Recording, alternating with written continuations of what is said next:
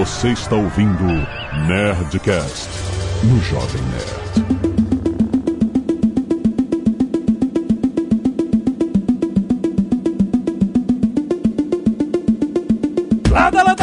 Nerds! Aqui é Alexandre Antônio, Jovem Nerd. Graças ao software livre, existe o Jovem Nerd. Aqui é Paulo Silveira e minha caixa de e-mails é código aberto. Aqui é o Sérgio Lopes, também grande fã de software livre. Aqui é o Maurício Linhares e a única coisa que eu ganhei mantendo o software livre foi reclamação. Excelente. Aqui é o Azagal. Eu não entendo, mas eu agradeço a galera do software livre. pois é, muito bem. Hoje, no Nerd Tech, trazido diretamente a vocês para a sua timeline pela Alura, cursos online de tecnologia, nós vamos falar sobre a importância e justamente entender o software livre. Porque o nosso mundo digital avançou a passos largos graças a esse movimento altruísta de tantos desenvolvedores. Ah, vamos entender o software livre, rapaz.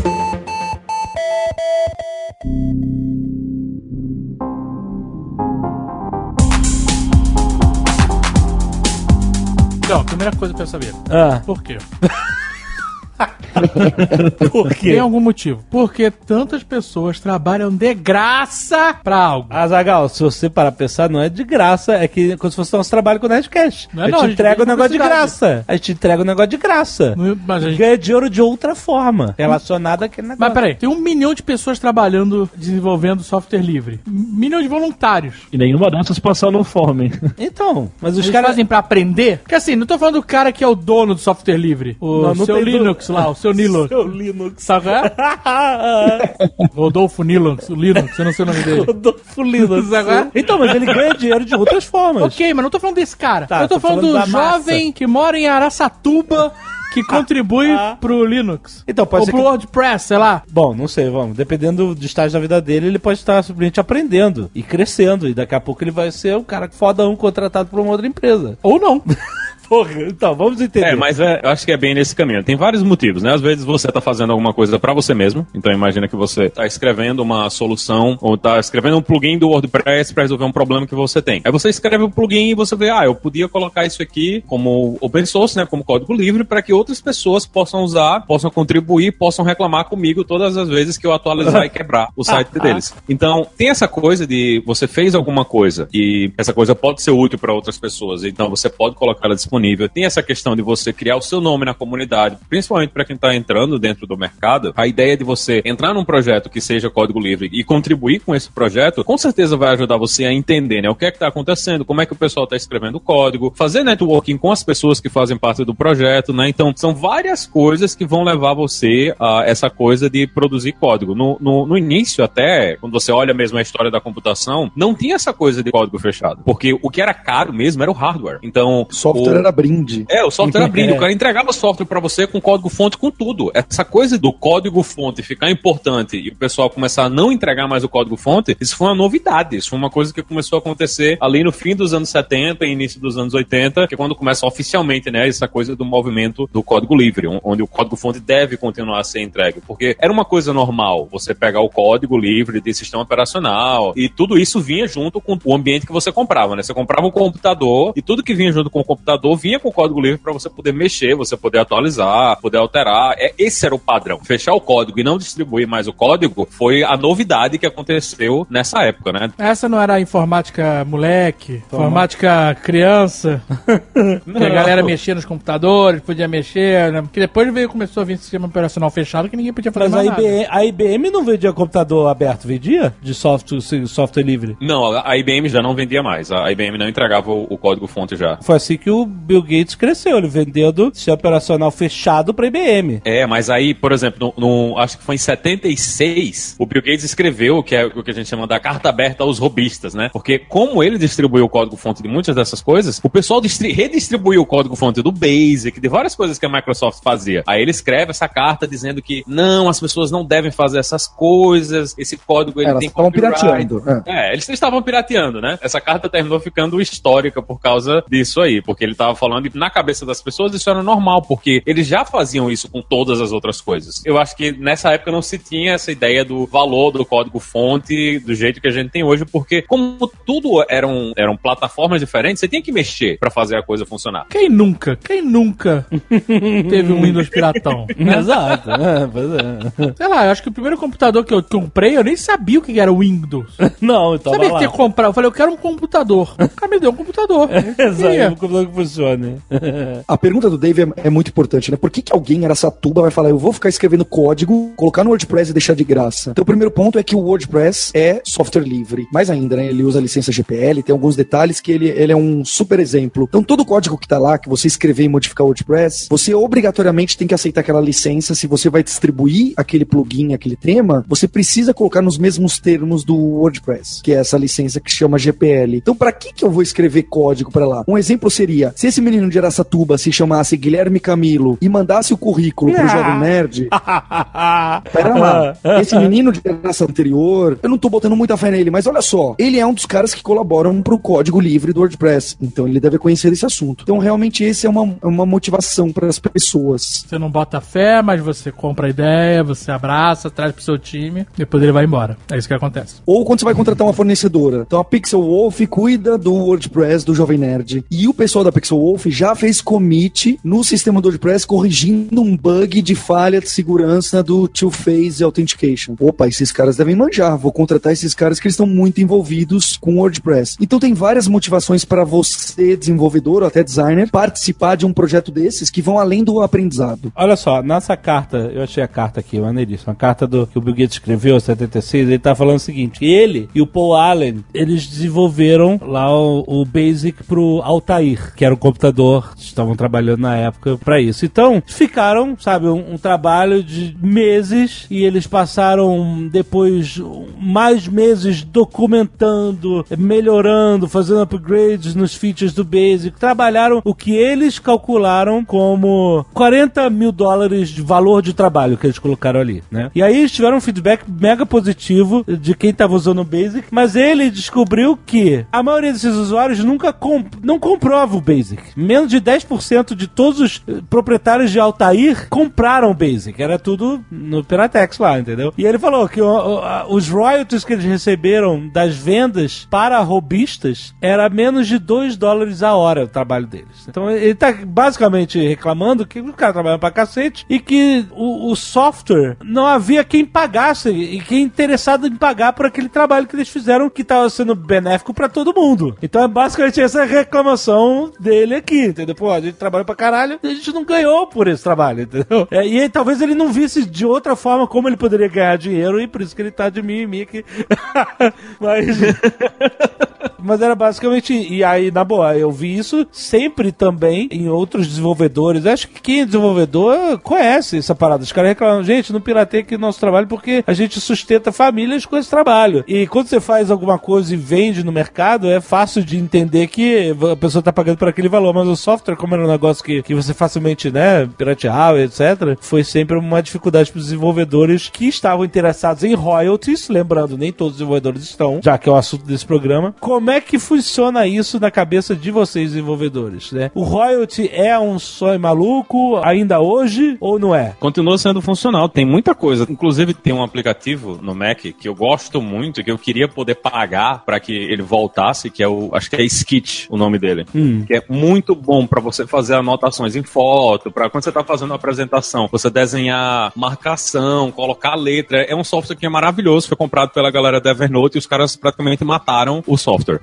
Era um software pago, eu paguei para ter ele e tô usando e ainda hoje, ainda dá para você fazer isso, mas existem várias coisas que o pessoal migrou para outras formas, né? Ou para você trabalhar com pagamento de assinatura, né? Ou você paga toda vez que tem um upgrade, ou você paga se você não quiser ver anúncio. Então, nessa época que o, o Gates escreveu isso, né, que ele escreveu esse texto, todos esses modelos, eles não estavam lá ainda visíveis, né? A gente não tinha internet, a gente não tinha ideia, todas essas outras coisas, mas hoje ainda é válido você ter esse tipo de coisa. coisa. Uma das ferramentas que eu uso para desenvolver, que é uma ideia que eu uso, ela é nessa ideia, ela era nessa ideia de que você pagava pelo software, né? E você tinha um ano de upgrades e agora eles estão passando para essa coisa de você pagar anualmente para usar a ferramenta. Então, hoje ainda é totalmente possível de você ganhar dinheiro com isso aí. Exatamente, eu, eu vi que teve uma mudança nesse tipo de mercado de pagar royalties para software, que é justamente você fazer esses pacotes como, como o da Adobe, né? Que tem uma barateada absurda, inclusive, né? Exato. Porque antes pra você comprar um pacote Adobe ou um programa, puta que pariu. Era É. absurdo. Se você tinha um escritório que precisava disso, tinha que ter várias máquinas. Exato, era Muitas vezes era impossível, era impossível.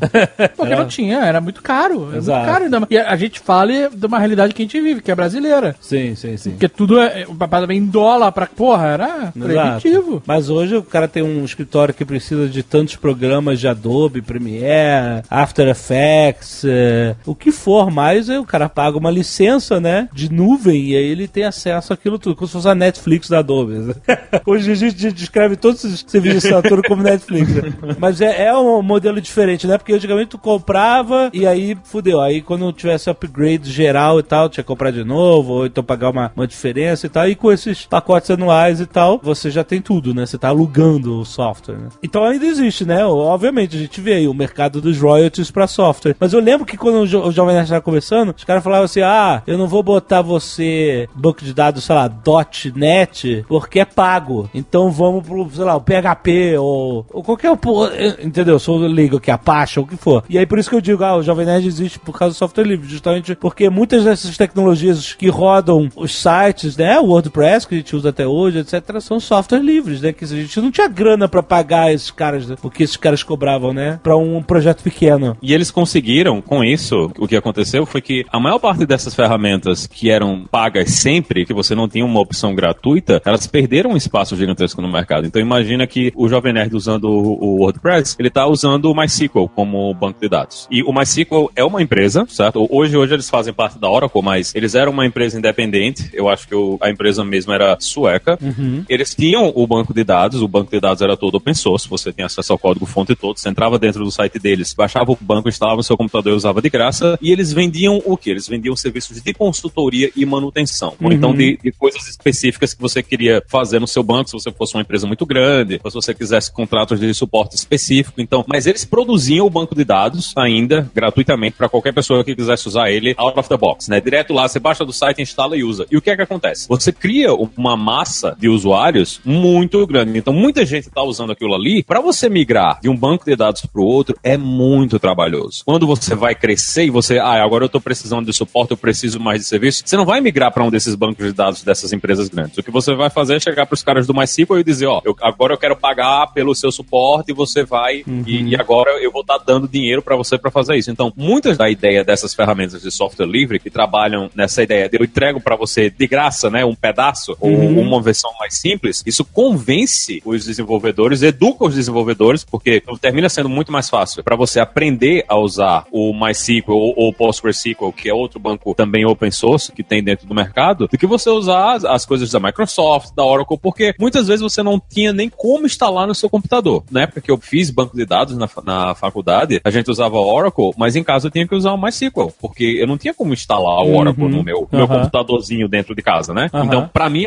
eu terminei aprendendo muito mais do MySQL do que do Oracle por causa disso, porque eu tinha acesso gratuito e se um dia eu tivesse que tomar a decisão, ah, eu vou pagar alguém pra fazer isso aí, eu vou, ia dar o meu dinheiro pra MySQL, porque pra mim era muito mais interessante fazer isso, que era uma ferramenta que eu conhecia E mais. parece muito mais inteligente. Assim, não vou julgar o modelo de negócio da Microsoft, pff, não é porque, né? Eles não melhoraram. mas, mas um modelo em que te dá um serviço gratuito no começo, né? Pra quem é pequeno e precisa. É. E te dá um serviço pro depois, né? Pago, com mais capacidade, mais robusto pra quem escala, é um, é um modelo muito mais legal. Porque muita gente no mundo inteiro, não só no Brasil, começa e não tem grana. Exato. E tem que E- aprender de alguma forma. É, né? exato, sabe? Ele acaba beneficiando toda a comunidade pequena, dando de graça aquele serviço, mas ele tá ganhando dinheiro dos clientes grandões que precisam de algo muito mais customizado, pro, etc. Né? É Agora, basicamente isso. como o WordPress ganha dinheiro? É agora que eu É. Tem o WordPress Pro? Tem Automatic. Tem, tem, tem Automatic que, que faz isso. A Automatic, que é a empresa que controla né, o WordPress, antes eles não tinham isso para sites pequenos. Você tinha que ser um site grande, né, para poder usar a hospedagem deles. Mas hoje já é aberto para todo mundo. Você vai no, no site deles mesmo, eles têm serviço de hospedagem que pode iniciar gratuito, mas você pode pagar para ter uma versão mais chique, né, do WordPress. E eles têm vários outros plugins que eles também colocam. Tem plugin para fazer controle de spam, que é pago, tá entendendo? Então tem Uhum. Várias, vários serviços ao redor. Então você consegue usar o básico de graça e você consegue instalar o WordPress, sei lá, em qualquer lugar, qualquer servidor de hospedagem por você mesmo, mas você tem esse- todos esses serviços pagos e, mais uma vez, é a ferramenta número um, né? Né? É a maior parte dos sites do mundo rodam no WordPress. É, pra eles é um puta negócio. Imagina, nós criamos uma ferramenta a número um de, sabe, de back-end de site de, de publicação, etc. no mundo. Isso tem que valer alguma coisa, né, cara? Por mais que seja de graça, né? Ele- eles têm o cacife de, de chegar e oferecer os serviços deles customizados pra quem precisa, né? Porque os caras são o número um. Pois é, isso é uma coisa que muita gente não entende e é a realidade na maior parte das coisas que são livres, né? Tanto free software como open source. A maior parte desses projetos gigantescos sempre tem empresas atrás que estão lucrando direto ou indiretamente deles. Ninguém tá fazendo isso somente por boa vontade, não. Mas Peraí, Linux? Linux dá dinheiro pra alguém? Ou é só uma sociedade secreta de programadores? De pinguins. se acham melhores que os outros? A empresa que eu trabalho ganha muito dinheiro com Linux. Mas ela não desenvolveu o Linux. Peraí. Não. a gente não desenvolveu, mas a gente contribui com projetos específicos e mas a gente ganha muito dinheiro em cima disso. E muita gente ganha dinheiro em cima disso. Então imagina que inicialmente a ideia do Torvalds era porque ele queria aprender sistemas operacionais. Não era nada de, não, vou, vou fazer a coisa mais incrível, o sistema operacional que um dia vai tomar a internet do jeito que é hoje. A internet que a gente conhece hoje, ela existe muito por causa do Linux.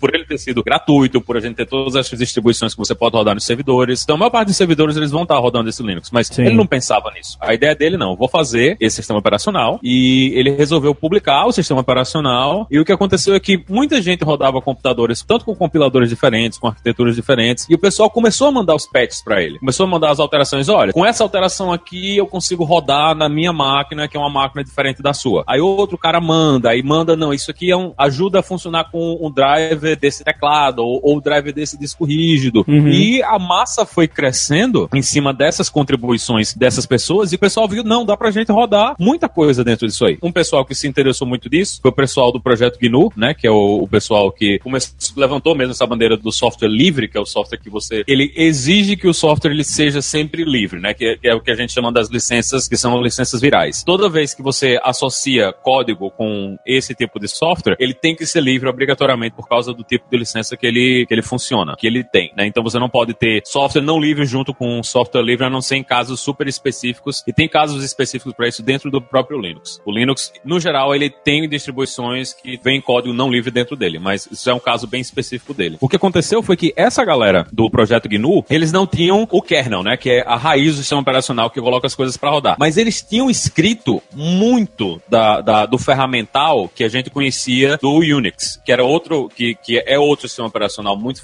muito conhecido e que a maior parte das pessoas usava. Então eles viram, pô, a gente tem, a gente não tem ainda o kernel, mas tem esse Linux, né, que a gente pode utilizar como kernel, então eles começaram a portar as ferramentas que eles já tinham, que eles tinham escrito na época, que eram cópias de ferramentas do Unix, pro Linux, e o pessoal viu, pô, a gente tem um sistema operacional meio que completo aqui. A gente tem todas essas ferramentas do Unix, que a gente sabe como funciona, que a gente conseguiu compilar, consegue rodar no Linux, e começa a surgir o mercado de rodar Linux como sistema operacional principal. Começam a surgir empresas, né, como a, a Red Hat, que distribuíam, que criaram distribuições de Linux que você conseguia instalar no seu computador. No Brasil a gente teve a Conectiva, lançava ali uma distribuição brasileira também do Linux que fazia esse tipo de coisa. Então o mercado ele surge daí. Hoje a gente tem uma infinidade de distribuições. Acho que hoje o que o pessoal mais deve se lembrar deve ser o Ubuntu, né? Que é o mais comum de ver em, em computadores pessoais e, e o que a gente usa muito também nos servidores. Mas a maior parte das vezes, se você tá pegando seu sitezinho, rodando o WordPress com PHP, o que tá rodando por debaixo dos panos ali é um Linux. Mas eu ia te perguntar, eu acho que você acabou respondendo, mas eu ia te perguntar o que que impede o cara de simplesmente pegar aquilo, copiar, botar um, um selo próprio ali, uma marca própria e ganhar dinheiro em cima do trabalho do outro cara, entendeu? E o, o Linux é isso do Unix, é isso? Mais ou menos. Não, eles não reutilizam o código, né? Eles reutilizam como as ferramentas funcionam. E hoje, hoje já funciona bem diferente. Se você pegar um, um Unix clássico, se você pegar pegar um, um, um Solaris da vida e você tentar usar os comandos, os comandos eles, eles já são hoje no Linux já são completamente diferentes. Quando eu tive que fazer a administração de um servidor com Solaris e eu executava os comandos, disse, pô, esse comando não está fazendo o que ele deveria fazer no Linux. Aí o pessoal disse, ah, é porque no Linux ele, eles mudaram um pouco o comando, eles modificaram como o comando funciona. Então, no Solaris é desse jeito, mas no Linux é um pouco diferente. Então, no caso do Unix, a gente não copiou o código-fonte, mas a gente copiou como as ferramentas funcionam. E essa coisa de pegar o código e reempacotar e distribuir, isso assim, isso é uma coisa normal. Uma empresa que faz distribuição no Linux, ela pode fazer isso. Ela pode pegar uma distribuição de qualquer uma dessas empresas. Tem a, a Red Hat, tem o pessoal do CentOS que faz isso. O Red Hat você paga para ter acesso, ele é, é, código livre, mas você paga para ter acesso. O que, que o pessoal do CentOS faz? Eles pegam a distribuição do Red Hat e redistribuem de forma gratuitamente como CentOS, dentro do nome deles. Isso não é proibido. Mas por que que não é legal você simplesmente pegar, copiar e passar para frente? Porque se você fizer uma alteração só sua, só na sua distribuição, você não tem garantias de que você vai conseguir manter essa alteração específica somente na sua distribuição. Então o que é que você quer? Você quer mandar isso de volta para a origem, né, para os repositórios oficiais, para que você não tenha que manter isso para sempre. Por mais que seja possível você criar o que a gente chama do fork, né, da separação do projeto, um fork do Linux que seja só seu, no longo prazo você dificilmente vai ser capaz de manter um fork desses sozinho. É muito mais interessante para você mandar essas coisas de volta para os repositórios principais, contribuir de volta para o projeto, porque aí vai ter muito mais gente dando manutenção e muito mais gente fazendo o sistema continuar funcionando. Então é por isso que hoje continua funcionando. Da mesma forma, alguém poderia fazer um, uma cópia do WordPress e tentar reinventar a coisa toda do WordPress, mas você não vai conseguir vencer a comunidade do WordPress oficial. Uhum. Então não adianta você fazer esse tipo de coisa. Free software respects the user's freedom and community. O Azagal perguntou: e aí, quem ganha dinheiro com o Linux? Para enxergar de uma maneira bem direta, o Android é baseado no kernel do Linux. Então, tanto que a licença dele também é GPL, a licença desse código do Android. Então, o Google ganha muito dinheiro com toda essa base que ele teve em cima de pessoas que construíram Linux. Mas peraí, então não, não. Mas aí você tá falando de outro cara, o terceiro. O cara que tá usando Ah. aquele sistema aberto pra ganhar grana. Eu tô querendo dizer do, do cara que criou. o Linux. É que eu acho que o ponto é que o cara que criou já é irrelevante, entende? O projeto é tão grande. Não, mas não é relevante pra vida dele se ele estiver morando embaixo da ponte e todo mundo rico com a invenção dele.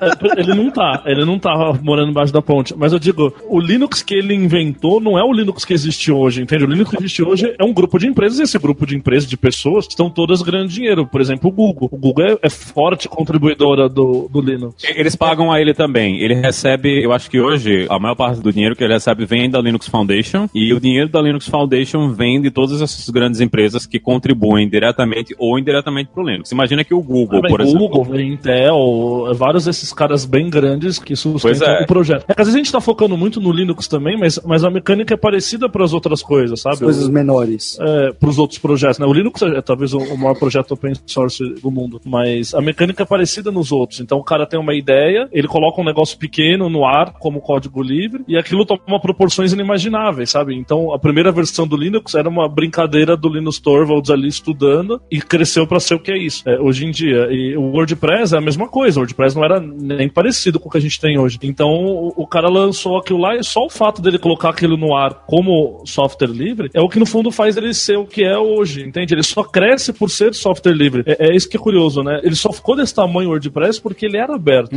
porque as Sim, pessoas sim, contribuíram e muitas empresas contribuíram por as mais variadas razões e tal. Mas eu digo, se você olhar às vezes o código atual do Linux, a maior parte do código quem escreveu não foi o cara que inventou mil anos atrás, sabe? Não foi o Linus Torvalds. Então, claro, ele não deve ficar com todo o dinheiro, entende? É é uma mecânica diferente de uma mecânica tipo Microsoft, né? É, o Bill Gates que não escreveu código nenhum ficou com todo o dinheiro da Microsoft. Sim. Eu comecei a digitar aqui no Google. Ex Linus Torvalds. O primeiro, sabe, a primeira busca completa que aparece aí embaixo é Is Linus Torvalds rich? que era justamente a pergunta que eu ia fazer. Olha quanta gente pergunta isso, cara. Assim, ele não é Bill Gates rico, mas ele tem muito mais dinheiro que a gente. É, Linux-based software, Torvalds tem stock options que ele recebeu por gratidão pela sua criação do Red Hat VA Li- Linux. Bom, no mesmo ano que eles fizeram isso, as duas companhias se tornaram públicas, né? Abriram capital. O valor das ações dele temporariamente subiram para 20 milhões de dólares. Isso em Bom, 99. legalzinho, né? A, a Red Hat é uma das maiores distribuidoras do Linux ainda hoje, né? Então eles continuam, a- a empresa continua valendo muito, né? Se ele vendeu ou não. Caraca, mas deram as ações por agradecimento. Olha só que maneiro. Ao mínimo, né? Na verdade, se para Ah, pensar. Ah, é, mano. Maneiro, maneiro pra caralho.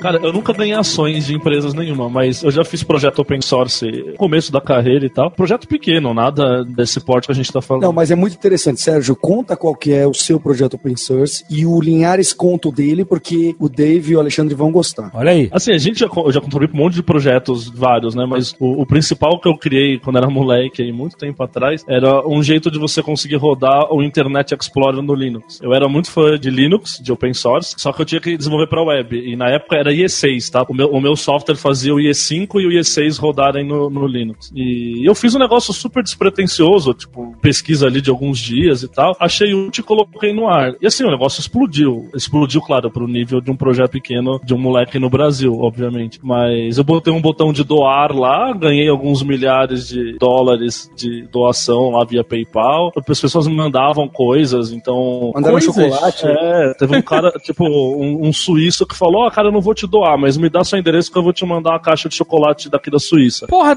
tu, caralho, que- dava o dinheiro. Muito mais caro. Isso foi legal pra cacete, sabe? Ganhar um negócio.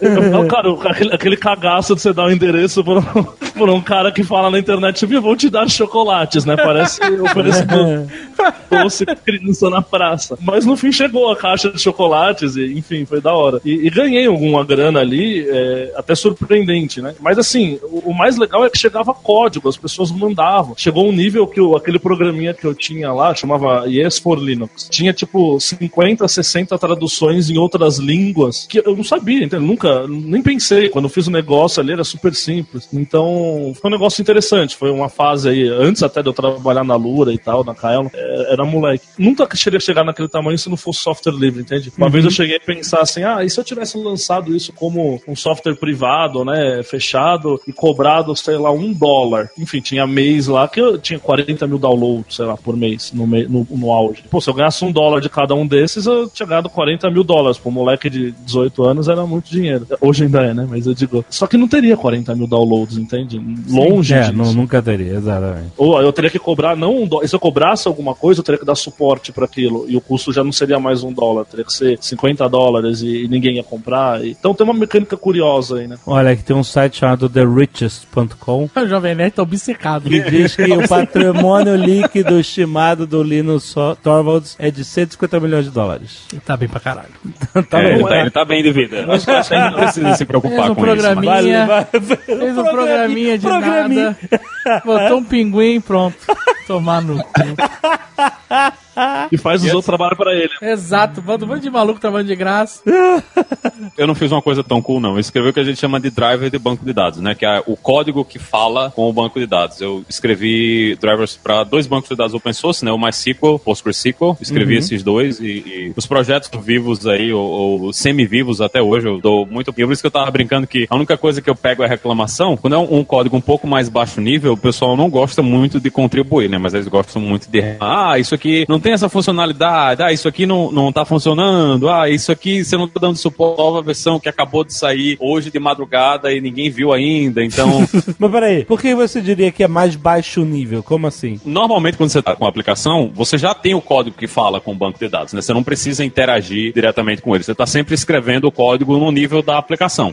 Alguém já escreveu essa parte do banco de dados para você. Então, esse alguém que escreveu a parte do banco de dados fui eu. Então, sou eu que recebo todas as reclamações quando essa parte não tá funcionando corretamente. E, e, infelizmente eu não fui inteligente o suficiente para botar um botãozinho de fazer doação. Eu nunca recebi nenhuma caixa de chocolate, nem. Mas já recebi alguns obrigados, mas foi só isso aí. No, no fim das contas, assim, foi legal por causa do aprendizado que eu tive para fazer isso aí, porque era uma necessidade que também existia para mim na época no trabalho, mas manter coisas open source no longo prazo assim é uma coisa que dá trabalho, que exige um esforçozinho que você tem que ter. E às vezes, assim, na, na minha situação hoje, eu nem uso mais a linguagem que eu escrevi esse código, né, hoje no dia a dia. Então, para mim, é um pouco menos possível que eu vá continuar a dar manutenção. Isso é uma coisa que acontece também com o código open source. O código, o projeto ele morre, né, ou alguém vai lá e pega esse código e, e segue em frente, ou o projeto ele tem a sua morte lenta e dolorosa aí. Então você não, não dá suporte, nem atualiza a parada. Ah, de vez em quando eu vou lá e atualizo, con- conserto uma coisa ou outra, mas não é uma coisa que hoje eu levo no meu dia a dia, não. Aí, a galera tá te xingando aí, compadre. É, pois é, por isso que a galera tá xingando, né? Porque eu não tô mais mantendo. Mas é uma coisa que, assim, isso é outra coisa que as pessoas precisam se acostumar com o open source, é que os projetos, eles vêm e vão. Se você não tá pagando, não é um produto que você tá pagando, então não existe nenhuma garantia de que esse produto É. vai continuar, né? Se não tem uma empresa por trás, dando manutenção e com gente trabalhando em cima disso aí, você tem que pensar na hora que você tá usando uma, uma biblioteca ou uma ferramenta ou alguma coisa open source, se é uma coisa que você depende muito, acho que o ideal é você procurar alguma forma de ajudar o projeto ou de pagar pelo projeto. E depende da fonte da parada também, por exemplo. Ninguém tá pagando pra usar o Gmail. Você não confia que não vai perder seus e-mails porque a parada é no Google. né? É, é diferente de você estar usando né, um sistema mais underground, assim, que é de um desenvolvedor único e tal. É, a gente já viu muitos programas que a gente usava e também morrerem com o tempo, né? Programa de gravação de áudio, plugins que a gente usava na, no próprio WordPress pro Jovem Nerd foram morrendo, sendo descontinuados, o desenvolvedor não continua. Plugin do caralho e tal, mas morreu. E aí veio um outro que substitui sempre, né? Tinha uma coisa paga que a gente usava e que também morreu. Que também morreu. Aquele gravador pra podcast. Morreu, Ambrosia, exatamente. O cara. Wiretap Studio, tudo Era isso ótimo. morreu. exatamente. E era pago, e não foi Pago, barato, pagamos essa merda. Mas é a realidade do software. Os projetos eles vêm e vão e a gente tem que estar pronto para esse tipo de acontecimento. Né? Você não pode assumir que tudo vai durar para sempre. Muitas vezes o pessoal fala: ah, não vou usar esse banco de dados open source porque essa empresa pode desaparecer e amanhã Uhum. não vai ter mais esse banco de dados. Eu vou pagar 50 mil dólares para usar esse banco de dados dessa empresa aqui, que um ano depois a empresa também desaparece, leva falência, pronto, você perdeu tudo. é, pois é. É, é a realidade. A gente, a gente tem que estar acostumado com isso aí. Free software respects the user's freedom and community. O Ubuntu é uma. Só pra eu entender, ele é tipo um, um sistema operacional mais formatado, mais amigável pra você instalar o Linux numa máquina que não seja tão hardcore assim de código, é isso? Ah, o objetivo dele é isso. Ele é um Linux mais com cara de Windows, é isso? Com funções mais já pré-estabelecidas. É Alguém que quer um sistema operacional que não sirva a nenhum outro software. Olha que eu não tipo isso, né? Não roda uma Netflix, não roda... Ele tem uma interface mais fácil de usar para quem tá acostumado, né, com isso aí. Hoje, hoje eu acho que ele é mais próximo do macOS do que do Windows. Tem a barrinha, né, na lateral com as, os aplicativos, com os ícones para você abrir. É, é o que eu uso pessoalmente no, no dia a dia para trabalho e ele funciona tranquilo. Muita gente usa também no servidor. A gente também usa muito para rodar aplicações de servidor. Ele, ele serve para as duas coisas. Ele tanto serve para você rodar as- os seus aplicativos de desktop, né, como você pode usar ele para servidor. Ele é o que a gente chama de uma distribuição. Então eles juntam vários aplicativos, né, e botam interface gráfica, configuração, fazem algumas alterações e distribuem isso aí. Ele já é baseado em outra distribuição que a gente chama de Debian. Então o Ubuntu ele já é Ah. derivado do Debian, que também é outra distribuição de Linux. Então, peraí, calma aí. Aí, beleza, software livre, etc. Aí chegou uma empresa e criou uma distribuição diferenciada que é o Debian, é isso? É, que é. também é um software livre. É, é comunidade. De- Debian é mais comunidade do que empresa. Aí chegou outra empresa e pegou essa distribuição do Linux Debian e construiu uma parada mais amigável, interface gráfica e tal em cima e chamou de Ubuntu, é isso? E começou a, Exatamente. a- e distribui isso. É. Mas é de graça também? É de graça também. Você pode pagar por suporte e essas outras coisas, Aham. mas é de graça. E vem com tudo aberto, tudo software livre também, etc, né? Do, do mesmo jeito. Tem algumas coisas que não são livres, por exemplo, eu, eu- eu uso uma placa de vídeo da Nvidia e o driver que funciona melhor é o driver que é o driver de código fechado da Nvidia. Então, ele não vem diretamente com o driver, mas ele pergunta a você, você quer instalar o driver que não é código livre, open source da Nvidia, aí você instala e continua utilizando. Caraca, ele ainda avisa que vem um estranho. Ó, tem um Vem, estranho aqui que não é, não é da nossa galera, hein? Ele não é, é. software livre, hein? Vai deixar? Vai deixar entrar? Só tô, não é? Tudo aqui é tudo do- da lei. Então pode vir. Mas tu vai deixar mesmo? Pra você ver assim, como tem muita gente que leva isso muito a sério, tem um, um Firefox que é o Ice Weasel, que é um Firefox que não tem copyright na imagem.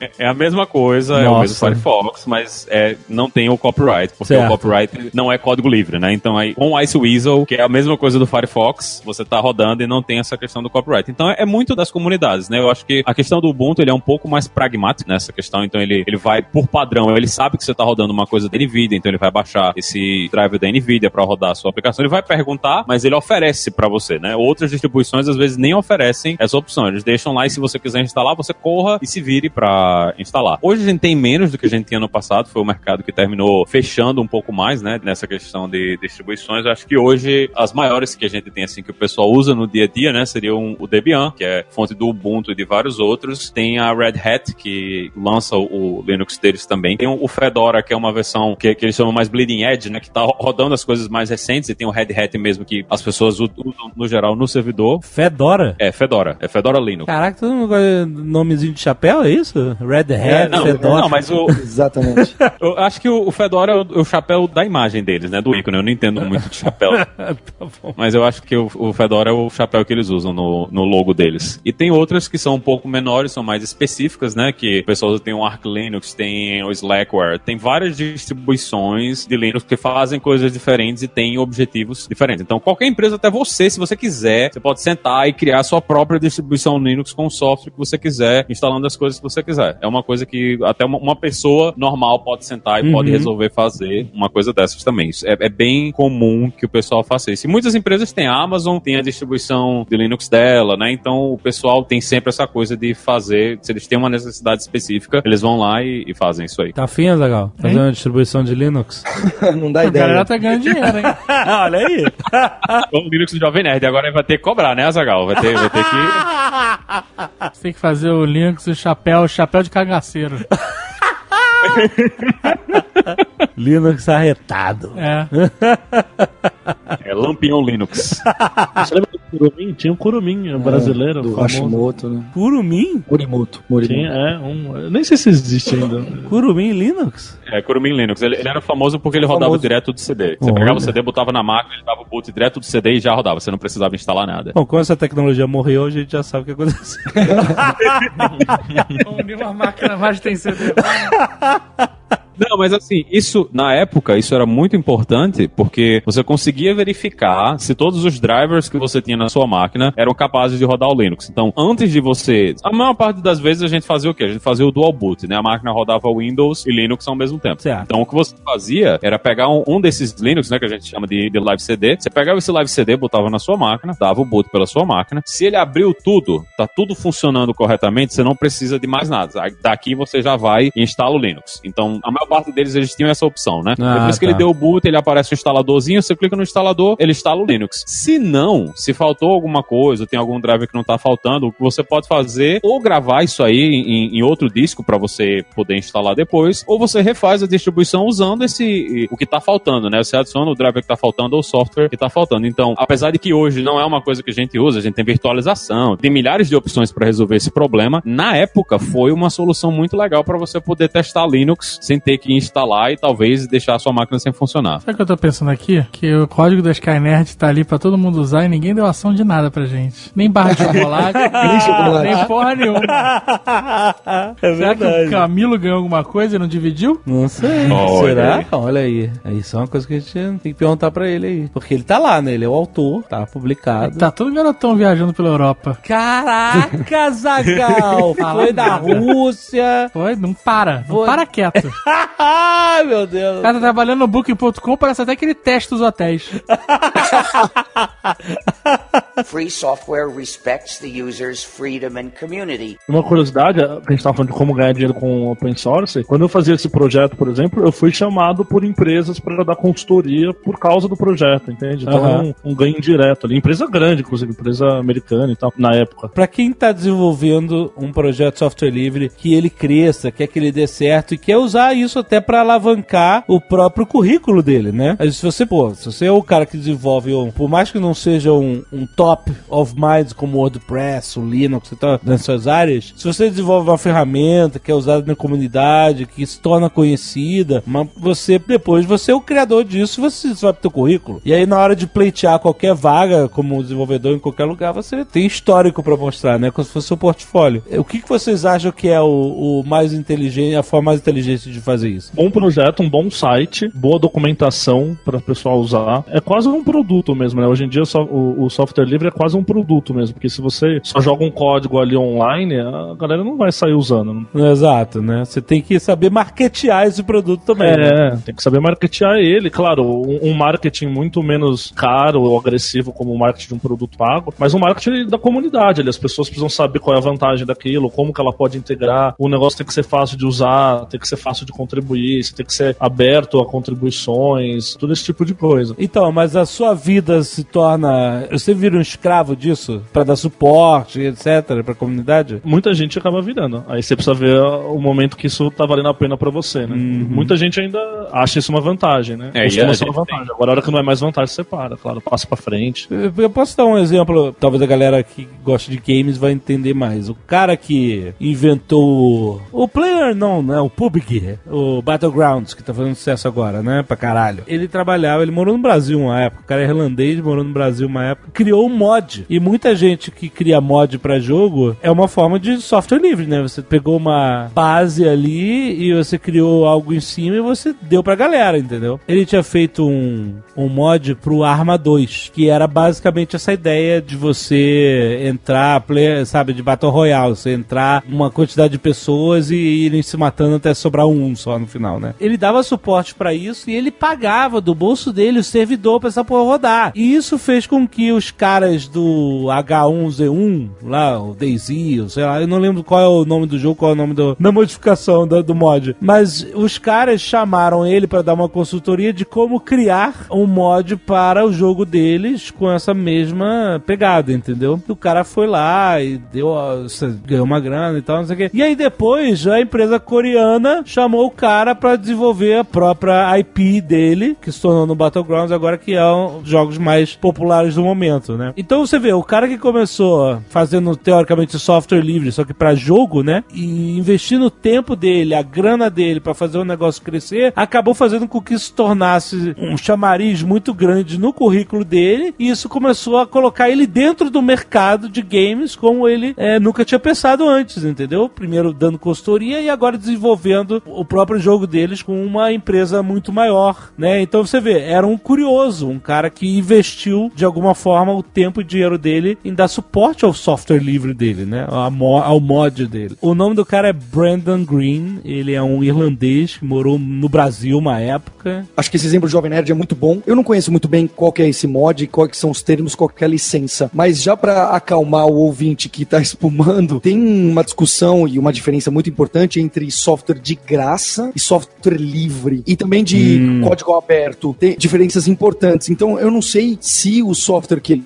fez é realmente livre. Você pode Entendi. distribuir e você pode modificar. Tem uma série de características, tá? Tem uma definição muito boa lá no, no, no GNU, definição muito boa no, no GNU, no site do GNU, mas tem uma discussão muito grande e, e tem um pessoal que vai ficar, putz, mas isso aí não é software livre, isso é. Tem um gray area que fica muita gente discutindo, certo. tem até advogados que vão conversar. Mas acho que isso não é fundamental pro episódio, mas só para lembrar que existe algumas coisas que não são bem vistas por essa comunidade que gosta do software livre. Hum, tipo o quê? Tipo você dar um é software porque... de graça e deixar o código fechado e não permitir que a pessoa faça modificação nele. Ele vai falar, isso é software de graça, isso não é software livre. Não, mas por que o pessoal não gosta? Tipo, o cara tá dando um negócio de graça, tá reclamando? Ele, é, é, porque não é, é pra é chamar de software livre. Você, você pode dar de graça, ah, só não tá. pode dizer que é software livre. O software ah, livre tá. é outra coisa. Entendi. Graça pode ser aquele, vou te dar um pouquinho e aí depois você tá complicado na minha mão, porque você nunca mais vai conseguir mudar isso, tá sempre dependente de mim. É, nesse caso eu não sei que, acho que não, né? Eu não sei o que, que é, mas. Se ele é livre como WordPress, se um dia o pessoal da Automatic falir e a empresa sumir, pelo menos você tem um código fonte, você pode chamar o Camilo e falar, ô oh, Camilo, senta aqui, vamos fazer isso aqui, vamos tocar.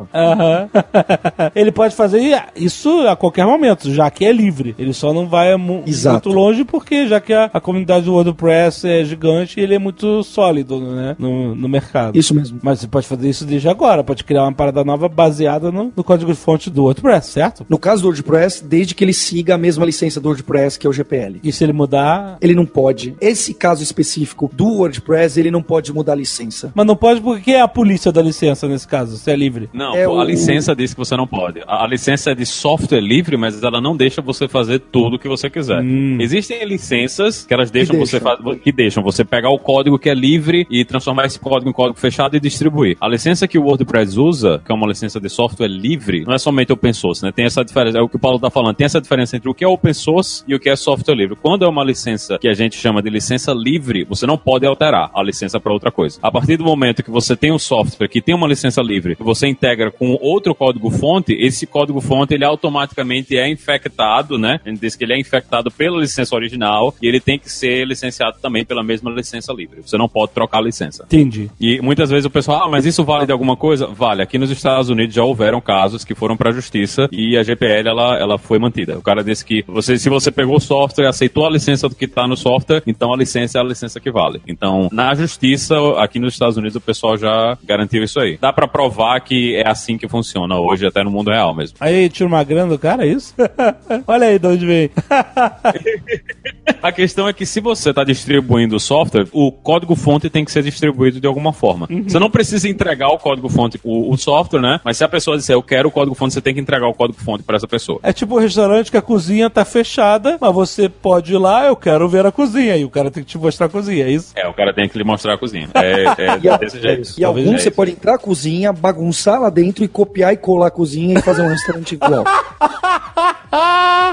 Inclusive, muita gente ganha dinheiro fazendo isso. Tem muita gente que ganha dinheiro pegando código livre, altera uma coisinha aqui, uma coisinha ali, bota num pacote e vende como o pacote deles. E assim, não é proibido de fazer isso, porque Depende é software livre. E muita gente fala, ah, mas o Firefox, os desenhos do Firefox, né, a arte, todo o copyright da imagem do Firefox não é livre. O desenho, o nome, tudo isso tem, existem copyrights para isso e você não pode usar. Você pode usar todo o código-fonte do Firefox, mas você não pode usar os desenhos que a Mozilla usa pro Firefox. Né? Eles disseram que assim, eles fazem isso exatamente para evitar esse tipo de coisa, que outra pessoa pegue o desenho, a interface, todas essas coisas do Firefox e use como sendo Firefox. Você pode usar o código-fonte do jeito que você quiser, mas você não pode usar o nome Firefox, né? A sim, marca. Sim, sim. Marca é marca. É, marca é marca, é outra coisa. Mas o código-fonte ele tá livre para ser utilizado. Então, tem muita gente que faz isso. Eles pegam vários projetinhos, eles integram todos os projetos juntos, né, dentro de uma aplicação só ou dentro de um projeto só e vendem isso aí para quem não entende, né, ou, ou para quem só quer o, pacote completo para outras pessoas. Muita gente faz isso inclusive com WordPress. Pega o WordPress, bota 10, 20 plugins dentro do WordPress, bota uns temas e vende isso aí como sendo a, a, a engine de blogs dele aí. Isso não é proibido. Você pode fazer isso aí contanto que você entregue o código-fonte. E acho que também algo muito legal do open source, a gente falou, ah, o, o Jovem Nerd perguntou pro Sérgio, o que, que é importante para você criar seu projeto open source? A gente considera que o, o principal passo que você pode dar é contribuir para um projeto que já existe. Como que você faz isso? Você pega aquele projeto que você já usa no dia a dia, abre o site deles, procura a lista de bugs, melhorias e issues e vai atrás de consertar isso. Tem issues que são muito simples, como por exemplo, preciso da tradução do último Firefox para o português, preciso melhorar a documentação, preciso fazer rodar isso aqui melhor no Linux e que são simples de você fazer, mas o pessoal tá precisando de mão de obra. E esse é o seu primeiro passo para fazer um commit e ter seu código em um desses repositórios abertos. Eu acho que esse é um, é um passo muito legal pro seu currículo, Sim. Pro aprendizado, né? aprendizado. E você fala, nossa, eu participo desse projeto, coloquei uma linha de código lá, é muito bacana. Aham. E o Brasil tem muita coisa, tá? O pessoal que trabalha com open source pesado é super low profile. É, tem casos de gente muito importante trabalhando. O, o Marcelo Tossati, que foi um mantenedor do Linux quando ele tinha 18 anos, tá? Inclusive, ele participava do Conectiva Linux, que o Inari citou, e que por acaso é de Curitiba. Fórum Internacional de Software Livre, que é um evento gigante que ocorre em Porto Alegre, foi onde o DHH lançou a primeira palestra falando sobre Ruby on Rails, que é um dos grandes projetos open source para desenvolvimento web. Então, acontece muita coisa no Brasil e com brasileiros. É, acho que é motivo pra gente se orgulhar do que, que a gente tem aí. Esses congressos são pagos? hein? São, são pagos. Olha aí. É claro, sempre tem alguém pra ganhar dinheiro, né? E, e tem que manter, né? É aquela coisa, o software livre não precisa ser necessariamente de graça. Sim. Você pode ter uma forma de captar. Isso que é o legal, esse que é o bacana.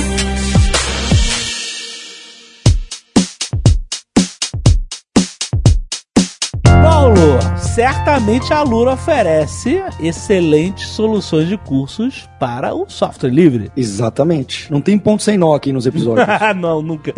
Muito esperto você.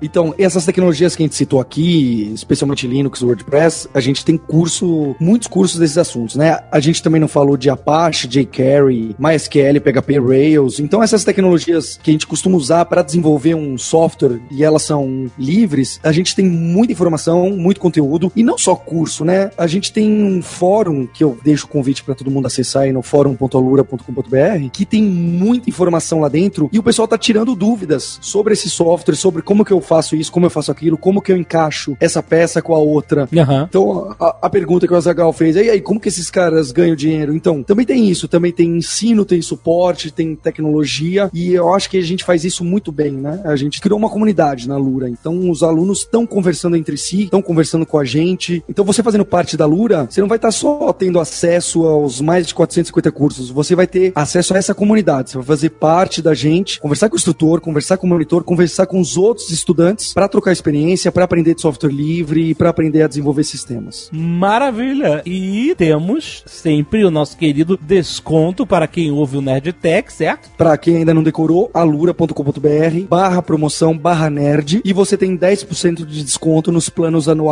da Lura. Entra lá, se inscreve agora, vem estudar com a gente. Olha aí, Azagal, o cara que tá ganhando dinheiro em cima do software livre. eu tô é. quase tão rico quanto, quanto o Linus Torvalds. Olha aí, olha aí. Olha aí. Terceira, terceira temporada garantida.